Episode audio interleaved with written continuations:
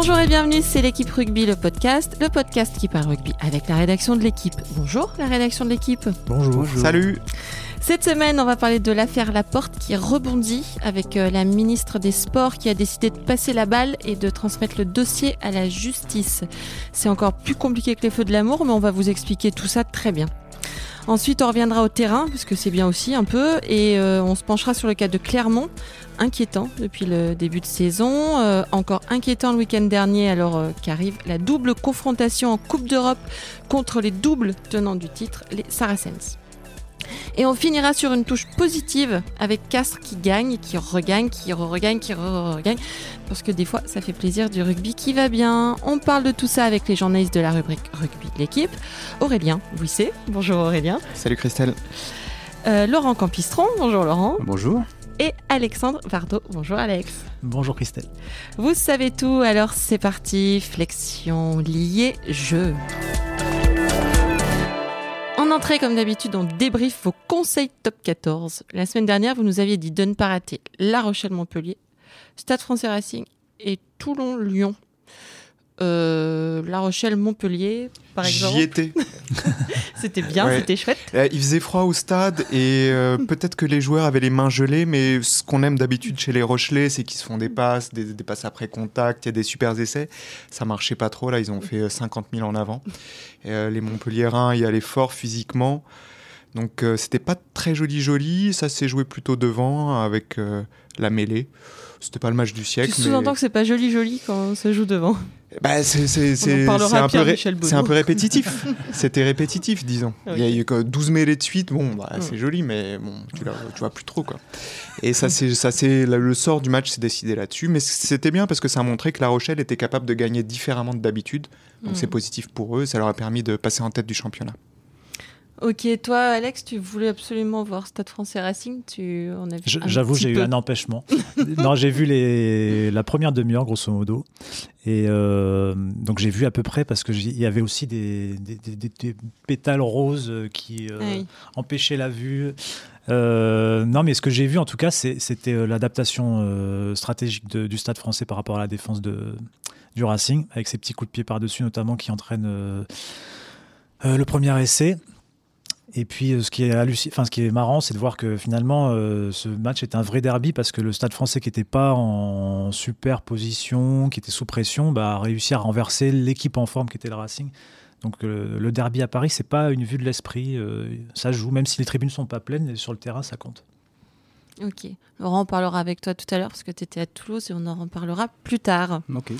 On va commencer avec l'affaire Laporte qui rebondit. Donc, euh, c'est officiel, le rugby français va boire le calice jusqu'à la lie. Il manque plus que l'invasion de Sauterelle. Alors, euh, alors qu'on était tout content, ou pas, parce qu'il y a des rabat on en connaît. Alors qu'on était tout content donc d'avoir décroché la Coupe du Monde 2023 à la maison, ben, son principal chevalier, le président de la fédération Bernard Laporte, est disons euh, fragilisé. Alors on va faire un grossier rappel des faits pour ceux qui auraient raté le début. En fin de saison dernière, le club de Montpellier, condamné par la commission de discipline de la Ligue, voit sa peine confirmée par la commission d'appel de la fédération, mais revue à la baisse après un coup de fil de Bernard Laporte au président de la dite commission. Si vous suivez toujours. Euh, en août, on apprend qu'il y a un contrat entre la société de Moed Altrad, le président de Montpellier, et celle de Bernard Laporte. Du coup, la ministre euh, des Sports, Laura Flessel, se dit qu'éventuellement ça pourrait sentir le favoritisme et demande à l'inspection générale de la jeunesse et des sports de se pencher sur cette histoire. Trois mois d'enquête, un rapport, une décision, celle de la ministre euh, lundi soir, de transmettre le dossier au procureur de la République. J'ai tout bon, Alex? T'as tout bon. D'accord. Donc ça veut dire quoi tout ça? Il va se passer quoi maintenant? Mais maintenant, il y a un procureur qui va recevoir le dossier, qui va l'étudier et qui va décider si oui ou non ça mérite une enquête, sachant que euh, si on regarde un peu cette affaire, euh, la possibilité, l'éventuelle charge pourrait être euh, trafic d'influence, puisque donc Bernard Laporte, qui avait un contrat personnel avec euh, Moed Altrad, a passé un coup de fil au président de la commission d'appel pour, comme il l'a dit, lui présenter la situation politique et influer sur sa décision, ce qui est déjà, une, ce qui est déjà beaucoup, en fait, comme euh, il a lui-même avoué ça. hein. Donc, euh, ça pourrait être du trafic d'influence ou voilà. Mais euh, reste à savoir ce que la justice va décider maintenant. Est-ce qu'ils poursuivent, est-ce qu'ils poursuivent pas? En tout cas, ce qui est important de préciser, c'est que euh, depuis le début de cette affaire, Bernard Laporte a beaucoup dit qu'il n'y avait pas d'affaire ou qu'il allait donner des preuves le, le rendant, enfin le montrant son, innocence ou montrant qu'il n'avait rien fait. Et puis, euh, finalement, la première fois, le ministère a, malgré euh, les déclarations de Bernard Laporte, lancé une enquête. Après cette enquête de trois mois, euh, le ministère décide de le passer au procureur, ce qui est la décision la plus extrême que pouvait prendre le ministère. Ils ne peuvent pas aller plus loin, ils ne peuvent pas destituer Bernard Laporte, ils ne peuvent pas le pousser à la démission. La seule chose qu'ils pouvaient faire, c'est transmettre à la justice. Donc, ce n'est pas une décision neutre, ce n'est pas la simple suite du dossier, c'est une décision forte D'autant plus qu'elle intervient à un moment où Bernard Laporte est euh, semblait en position de force. Semblait en position de force grâce à la Coupe du Monde 2023. Donc c'est une décision courageuse et euh, par rapport à ce qu'on sait du dossier, c'est une décision logique. Mais tu, dis que euh, l'inspection pouvait seulement transmettre à la justice, mais elle pouvait aussi décider de stopper les frais et de, disculper en quelque sorte. Donc, du coup, si elle ne disculpe pas, euh, ça montre la gravité de. Elle a des éléments. De toute façon, le, il y a quand même deux éléments qui sont avoués par Bernard Laporte et qui sont des éléments qui, sont des, euh, qui posaient vraiment des gros problèmes éthiques. C'est le fait qu'il avait un contrat avec un président de club, sachant que la fédération gère euh, par délégation à la Ligue le top 14. Donc il avait un contrat avec un président de club de top 14, contrat privé qui n'était, qui n'était connu de personne. Et deuxième problème, le, coup de fil qu'il passe euh, au président de la commission d'appel, Jean-Daniel Simonet, euh, alors que cette, cette commission d'appel était indépendante, euh, et il le passe pour influer sur sa décision concernant justement la personne qui, qui, lui, qui lui a fait, avec qui il, est, sous, contrat. Ces deux simples faits-là sont des faits importants. Et c'est pas, c'est pas neutre, enfin, c'est vraiment, on est dans quelque chose de sérieux qui pose tout un tas de questions, des problèmes d'éthique. Et voilà, aujourd'hui, dire qu'il n'y a pas d'affaires comme ça a pu être le cas à une époque, c'est, ne pas vouloir regarder ça. Simplement, ces deux faits-là suffisent. Après, il y a beaucoup de choses qui rentrent en compte.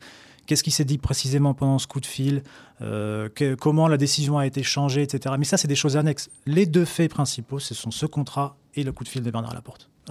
Et ça, ce sont des faits avoués par Bernard Laporte. Lui, il y a un, communiqué qui est, qui, est tombé euh, mardi midi où il, est, où il, est, question de la FFR qui se réjouit que la justice puisse lever les soupçons qui pèsent euh, sur la qualité des décisions rendues par les instances. Euh, c'est une réaction, voilà, certes, voilà, mais il faut juste préciser que les deux fois, où euh, la première fois, euh, avant que le ministère lance son enquête, et ensuite euh, avant les premières auditions, une fois que le ministère a lancé son enquête, les deux fois, Bernard Laporte avait dit Vous allez voir ce que vous allez voir, je vais apporter les preuves de mon innocence, etc.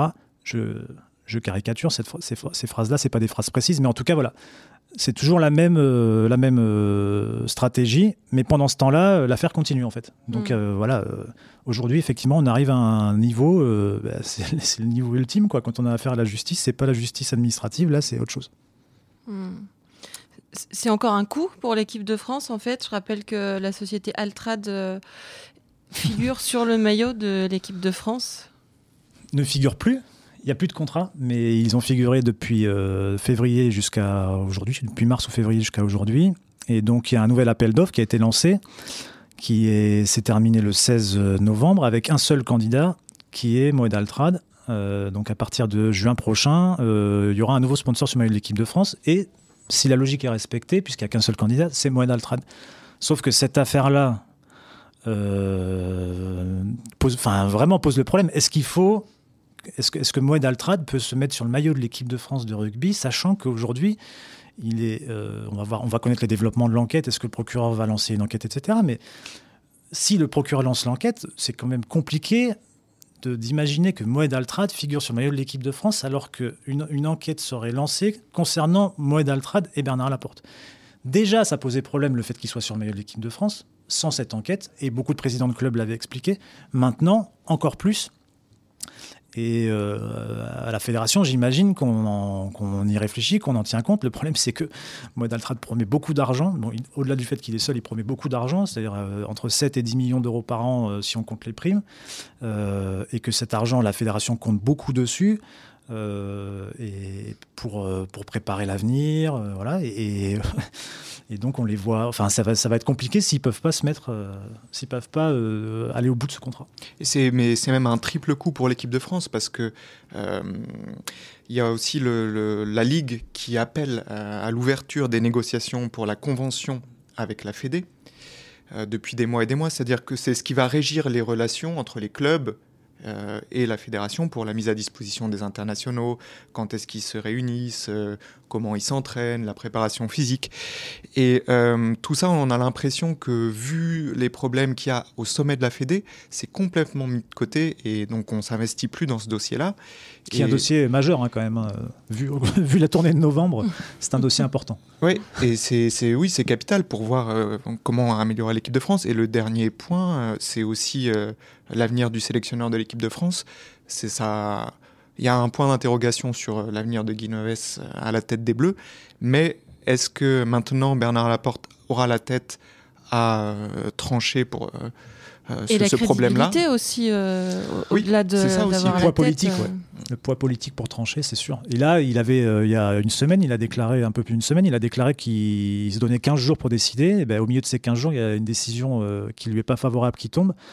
On sait qu'il était en pleine euh, réflexion concernant le dossier euh, Noves et d'un éventuel successeur. Euh, là, on ne sait plus s'il y réfléchit. Clairement, depuis hier soir, 22h, on ne sait plus si, Bernard Laporte a la tête à ça et, s'il est, et si en plus, effectivement, il a le poids politique pour trancher, sachant que Guy Noves est quelqu'un quand même dans le rugby français. Et pour lui pour lui pour l'enlever de son poste de sélectionneur, euh, il faut avoir une certaine assise, un certain, euh, une certaine stature et un certain poids. Moi j'ai la solution, je crois. Vas-y. il, vire, il, vire Guinoves, il se nomme sélectionneur et il démissionne de son poste de, de président de la Fédé. C'est pas bête ça Si, un petit peu quand même. Il y a, une semaine, on se demandait si euh, Guy Noves devait démissionner après euh, ce qui s'était passé euh, sur le terrain en novembre. Une semaine après, on peut se demander si c'est pas Bernard Laporte là qui, devrait démissionner. sa position, est-ce qu'elle est tenable? Est-ce qu'il peut rester dans les faits? Euh, en tout cas, il y a des, précédents de, de, présidents de fédération euh, en France euh, ayant, été, ayant vu leur dossier transmis par le ministère à la justice. C'est le cas par exemple du président du karaté en ce moment. il est toujours en poste. ce président a même eu des condamnations en 2010, si je ne me trompe pas, dans d'autres affaires. Et il est toujours en poste, il n'a jamais quitté son poste. Donc en fait, oui, c'est possible. C'est possible de rester président de fédération, même avec une, éventuelle enquête euh, euh, qui, vous concerne, et, même avec une, éventuelle condamnation, mise en examen. La question, c'est euh, quand même... Aujourd'hui, il y a une Coupe du Monde à préparer avec des sponsors à convaincre, des investisseurs, des collectivités, une relation, il va y avoir une relation très proche évidemment entre l'État et la fédération. Donc si le dossier Laporte va loin en justice, voilà, on ne peut pas dire autre chose que c'est compliqué. Mais aujourd'hui, il a dit qu'il démissionne. Enfin, il, a plusieurs fois répété qu'il démissionnerait pas. Est-ce que ça veut dire je ne démissionnerai pas quoi qu'il arrive? J'en sais rien. Mais au jour, hmm. jour, d'aujourd'hui, comme on ne dit pas en français, ben, il n'a pas l'intention. Ok. Allez, pour le deuxième sujet, on va revenir aux vertes prairies du top 14 et à celle du Michelin à Clermont, sur laquelle, depuis le début de la saison, s'ébroue avec délice une armée de chats noirs. Euh, ce week-end, face à Agen, le champion de France a conservé son titre de champion de France de l'infirmerie en perdant son 112e joueur, son 27e ouvreur. Luc McAllister est arrivé il y a 4 matins en tant que joker médical. Et ben, il s'est fracturé la main, il en a pour deux mois.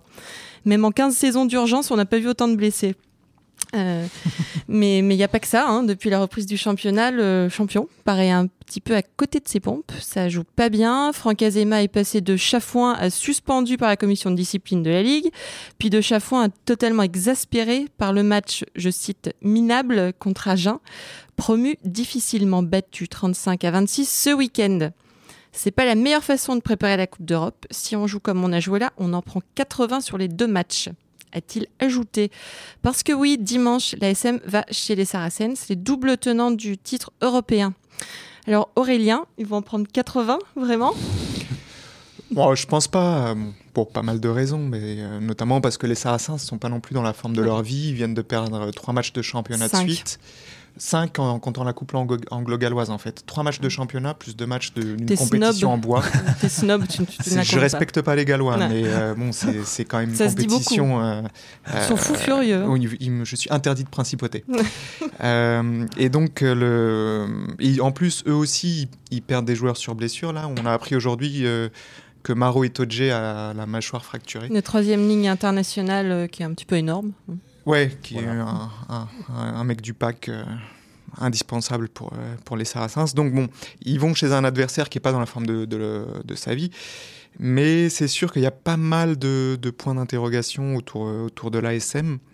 Euh, sur le niveau de jeu, euh, lors des deux derniers matchs que j'ai vus, moi, à Oyonnax et à Agen, que j'ai regardé à la télé, enfin contre Agen, il y avait effectivement pas mal de lacunes, notamment en défense.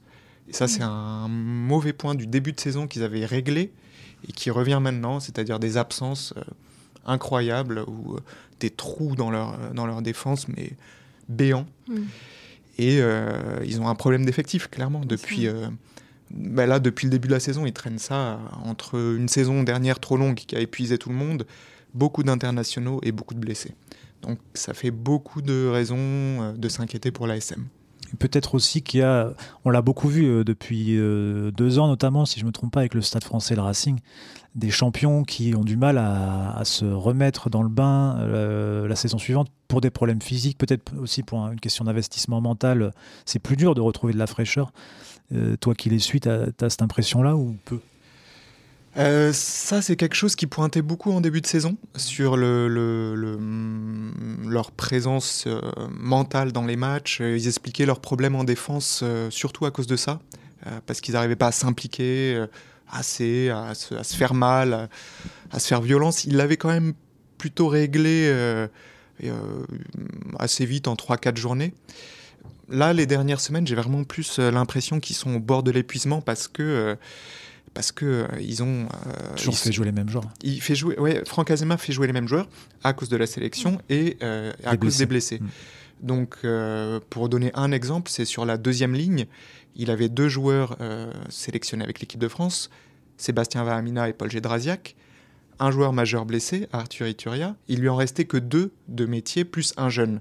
Ce qui fait que pendant 3-4 matchs, il a titularisé Timani et Van der Merwe euh, de la première à la 80e minute presque, en donnant des petits bouts de match Facile à à- ce poste-là. Ouais, bah oui. non, mais en plus, c'est deux, deux joueurs qui, euh, qui mettent beaucoup d'impact physique, qui sont plus tout jeunes non plus. Et là, ils sont rincés. Donc, il a fait jouer Gédrasiak et Vamina contre Agen, alors qu'ils revenaient à peine de l'équipe de France, qui ont beaucoup joué aussi. Donc, ça pose, euh, ça pose ces problèmes-là. Bon, et après, on peut parler, si tu veux, spécifiquement de la charnière. mais juste là, c'est c'est le cimetière indien. De là, quoi. De ce qui reste de la charnière. La question, c'est qui va jouer en Mm. 10 ce week-end Parce que là, donc, euh, si je me trompe pas, ça fait Lopez, Fernandez, McAllister blessé. Et il y a trois options qui sont Para, Spedding qui a joué là, et Toeava. Mais en fait, aucune n'est euh, une option d'un 10 de métier ou 10. euh, voilà. le plus, celui qui a le plus de métiers en 10, c'est Morgan Para Para. finalement. Ouais, alors, euh, bon, il y a le petit Dorian Laverne qui a euh, 18, ans, 18 si je me ans. trompe Mm. pas, et qui a joué un match en tant que titulaire et un en tant que remplaçant. Mais bon, pour euh, jouer les Saracens, Les Saracens. c'est quand même un peu léger et, et euh, je pense pas qu'on puisse euh, s'orienter vers là. Il y a les trois blessés à l'ouverture, mais tu as quand même deux blessés hyper importants à euh, la mêlée, Mm. Charlie Cassan et Greg Laidlow. Mm. Qui aurait pu être un numéro 10 de secours, Laidlow. Laidlow aurait pu être un 10 de secours, ou en tout cas, si tu as Cassan, tu peux mettre Para en 10. Là, même, tu es tellement à poil en neuf que tu as besoin de mettre euh, Morgan Parra en neuf plus tôt. Et après, c'est vrai qu'à l'ouverture, Scott Spedding a été champion de France avec Brive. Euh, en espoir, je crois que tu, euh, tu l'as beaucoup fêté, Alex, j'ai entendu Mm. dire. J'étais à Dans- ce match-là, mais je l'ai pas fêté. J'y étais. Comment Mm. ça À Je comprends pas. Ah oui.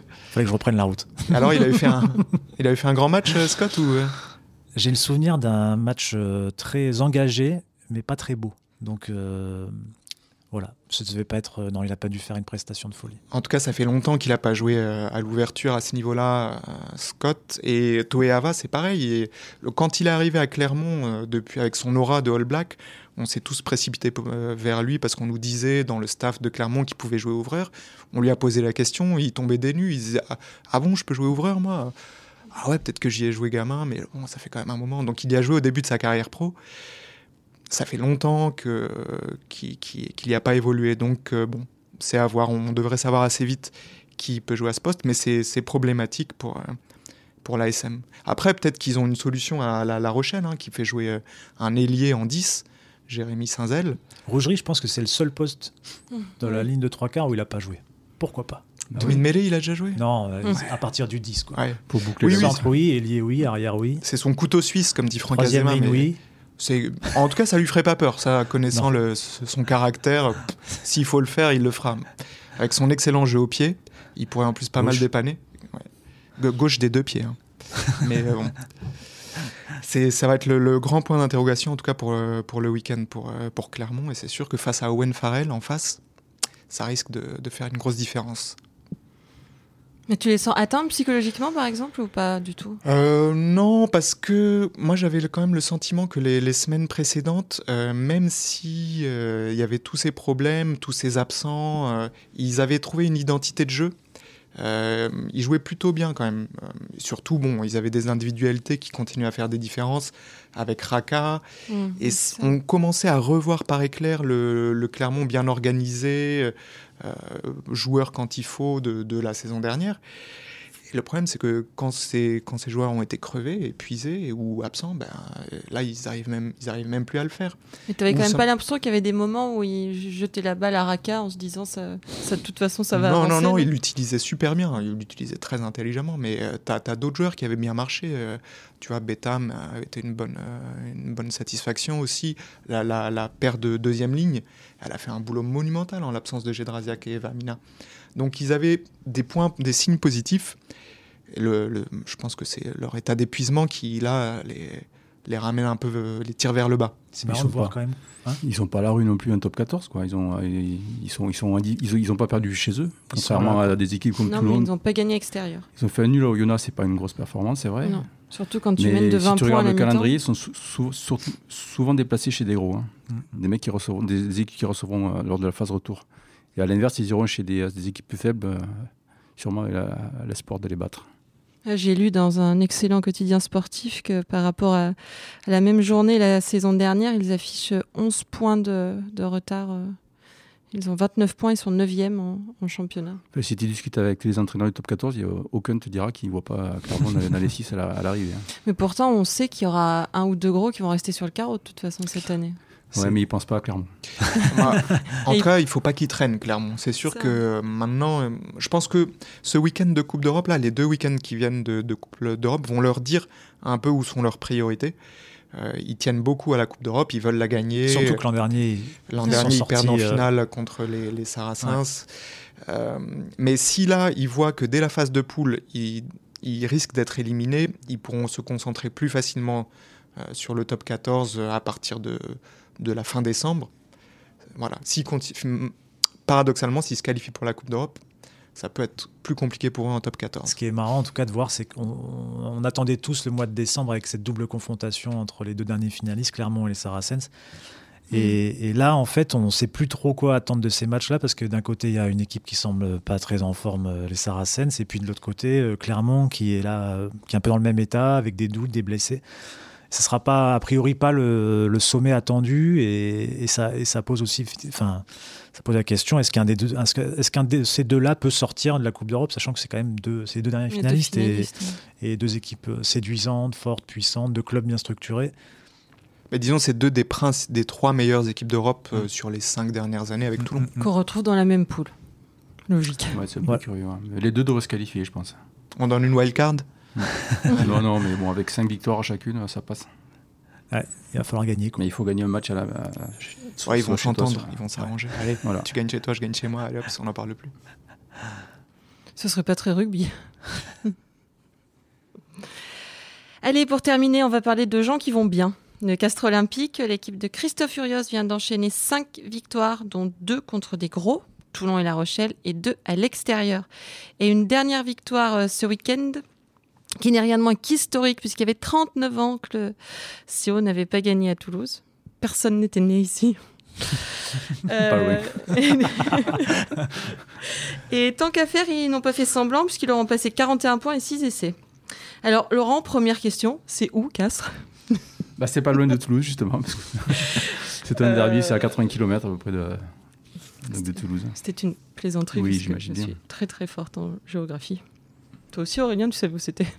Oui, je savais. C'était à, des heures et des heures de route de. C'est vrai que c'est 80 km, mais c'est loin. Moi, je les ai fait en bus parce que je conduis pas. Disons que la route est pas Ça m'a pris deux ans, Non, de Toulouse, il faut une heure. pas en bus. C'est deux ans en bus. Voilà, donc après ce point MAPI, euh, je sais pas sérieusement, Laurent, toi qui étais du coup à Toulouse ce week-end, euh, il est en train de se passer quelque chose au CO C'est la petite bête qui monte, qui monte, qui monte? Bah, il se passe, euh, oui, déjà, ça faisait effectivement 39 ans qu'ils n'avaient pas gagné à Toulouse, donc déjà, ça, c'est extraordinaire pour, pour le club. Et, euh, moi, effectivement, j'étais au stade.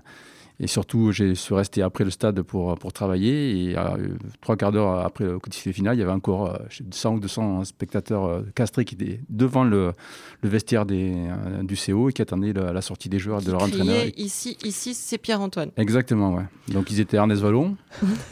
Leur stade a changé de nom, il s'appelle Pierre Fabre maintenant, mais bon, pris dans l'émotion et tout, ouais, je crois qu'ils ils, ils se sont trompés, mais c'est pas très, c'est pas très grave. En tout cas, ils étaient très heureux. Donc il y a eu des merci Christophe euh, lorsque Rios est sorti du vestiaire, des- mais ils ont remercié tous les joueurs un à un. Et nous qui étions juste au-dessus pour travailler euh, derrière, c'était pas, pas facile de se concentrer parce qu'il y avait vraiment beaucoup, beaucoup de bruit. Donc c'est dire un petit peu l'importance qu'a qu'a eu ce succès euh, du CO à l'extérieur à Toulouse. Euh, donc dans un match un peu fou, quoi, euh, qui n'a pas dû plaire à Pierre-Michel Bonneau, on en parlait tout à Mm. l'heure, mais 10 essais sur un derby, normalement ça n'existe pas. Mm. C'est interdit. Normalement c'est interdit. Ça fait 5 victoires donc d'affilée pour le CO, lui qui avait gagné que 2 sur les 7 premières journées. C'est pour ça que d'ailleurs malgré ses, euh, ses 5 succès d'affilée, il n'est que 5e du top 14 à l'heure actuelle. Mais là la dynamique est vraiment très bonne. Et donc juste avant la double confrontation euh, face au Racing, c'est de bon augure en Coupe En Coupe d'Europe. Voilà, qui décidera sans doute ces deux matchs euh, de la- de l'avenir du CO dans cette compétition, ch- sachant qu'ils, euh, général, ils ne vont pas très loin en Coupe d'Europe. Ce qui est bizarre, c'est comment cette équipe a, basculé dans le positif. Parce qu'on avait regardé un peu des, des stats, je me rappelle, dans leur mauvaise série. Là, tu te rendais compte qu'il manquait des joueurs euh, clés, euh, soit partis, soit blessés, soit euh, un peu mis à l'écart. Je pense à évidemment Antoine Dupont, à Palis qui est blessé, à Tulou. C'est des joueurs qui l'an dernier faisaient avancer Castres, faisaient marquer Castres. Et, ces joueurs, on se disait, voilà, les absences pèsent beaucoup. Et aujourd'hui, on est face à une équipe de Castres affaiblie finalement. Depuis des années, on se demandait ju- jusqu'à, enfin, tous les ans, il y a des joueurs qui partent et on se disait, mais il y a un moment où Castres va, va finir par subir.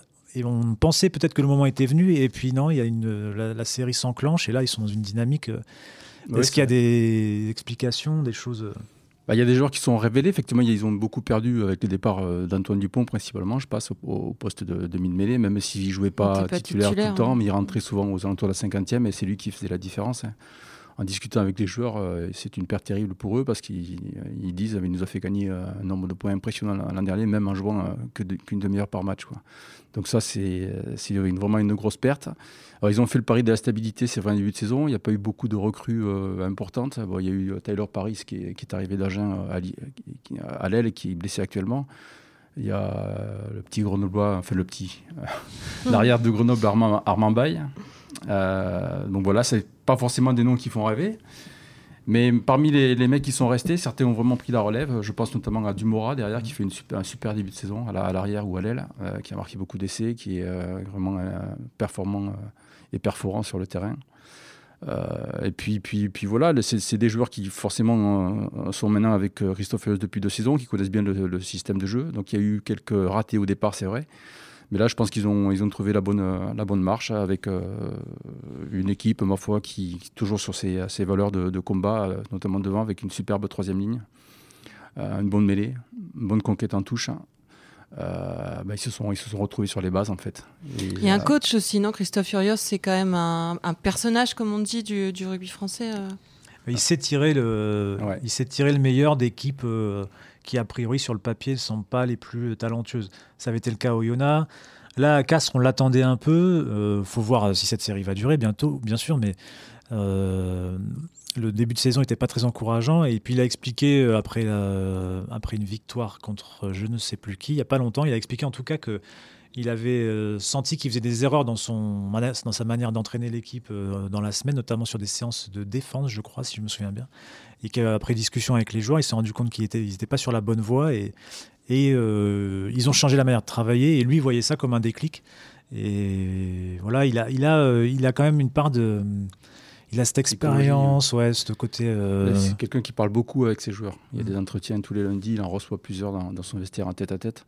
Donc il écoute beaucoup le ressenti et puis il s'adapte par rapport à ça. Il, effectivement, il modifie parfois les entraînements, les séances, le contenu des séances euh, pour, pour améliorer et, faire que ça convienne au maximum de joueurs de son équipe. Quoi.